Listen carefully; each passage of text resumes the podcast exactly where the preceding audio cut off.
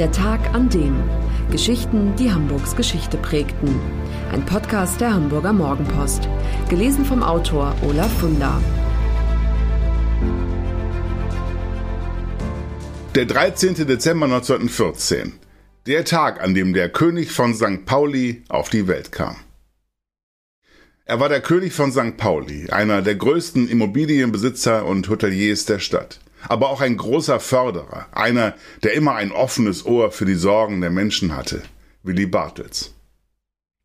Am 13. Dezember 1914 wird Wilhelm Bartels in Harlingerode im Harz geboren. Vater Hermann, eigentlich Schlachtermeister von Beruf, betreibt dort ein Sägewerk. Doch weil der Betrieb nach dem Ende des Ersten Weltkriegs der Inflation zum Opfer fällt, siedelt die Familie 1929 nach Hamburg über. Willi ist da knapp 15 Jahre alt.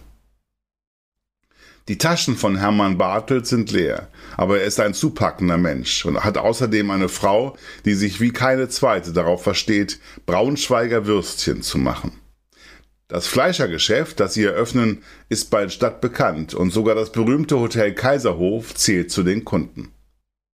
Da zu jener Zeit selbst der Hotelier vom Kaiserhof knapp bei Kasse ist, schlägt der Vater Bartels eines Tages einen Deal vor. Statt die Fleischlieferung zu bezahlen, überlässt er ihm ein leerstehendes Lokal an der großen Freiheit. Bartels eröffnet dort das Ballhaus Jungmühle. Später kauft er auch noch das Hippodrom, das durch den Hans Albers Film Große Freiheit Nummer 7 berühmt werden wird.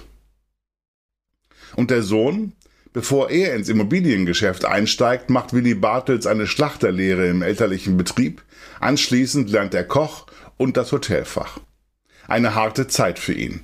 Ich habe als Sohn vom Chef nicht etwa eine Extrawurst bekommen, sondern, wenn ich nicht parierte, eine Blut- oder Leberwursthand und zwar vors Maul. So wird er später einem Mopo-Reporter erzählen. 1945. Der Krieg ist zu Ende. St. Pauli zu großen Teilen zerstört. Willy Bartels und seine Frau Gisela glauben, dass sich die Menschen gerade in diesen düsteren Zeiten nach Abwechslung und Unterhaltung sehen.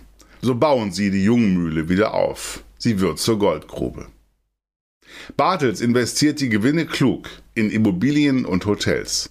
Ein Grundstück nach dem anderen kauft er auf, zahlt gerade mal 30, 40 Mark für einen Quadratmeter, der heute ein x-faches wert sein dürfte. Als er später gefragt wird, ob er sich über irgendwas im Leben ärgert, da antwortet er schmunzelnd, darüber, dass ich damals nicht noch mehr gekauft habe. In den 1960er Jahren entbrennt eine hitzige Diskussion über die immer mehr um sich greifende Prostitution auf dem Kiez. Die Stadt, die auf die Idee kommt, die leichten Mädchen von der Straße zu holen, fragt Bartels, ob er nicht einen Mammutpuff bauen will. Wenn du das tust, versucht Ehefrau Gisela ihn abzuhalten, dann lass ich mich scheiden. Doch er setzt sich durch. 1969 wird das Eros Center eingeweiht. Für St. Pauli folgen Jahre des Niedergangs. Das Lustgewerbe bekommt Konkurrenz, das Fernsehen. Und als dann in den 80er Jahren auch noch die AIDS-Hysterie einsetzt, geht es mit St. Pauli vollends bergab. Willy Bartels gründet die Interessengemeinschaft St. Pauli und setzt sich dafür ein, aus der sündigen Meile ein Vergnügungsviertel anderer Art zu machen, weniger Sex, dafür mehr saubere Unterhaltung. Wann und wo man Willy Bartels findet, das weiß damals übrigens jeder. Immer morgens um 10 Uhr hält der Hof in der Bierstube seines Hotels Hafen Hamburg. Er sitzt dann gemeinsam mit den wichtigsten Leuten vom Kiez beim Pilz und wer etwas von ihm will, kann kommen. 2007 stirbt der Alte. Willys Stammtisch gibt es immer noch. Seine alten Weggefährten pflegen die Tradition. Einmal im Monat kommen sie zusammen, diskutieren die Belange des Stadtteils und stoßen an. Auf ihn, den König von St. Pauli.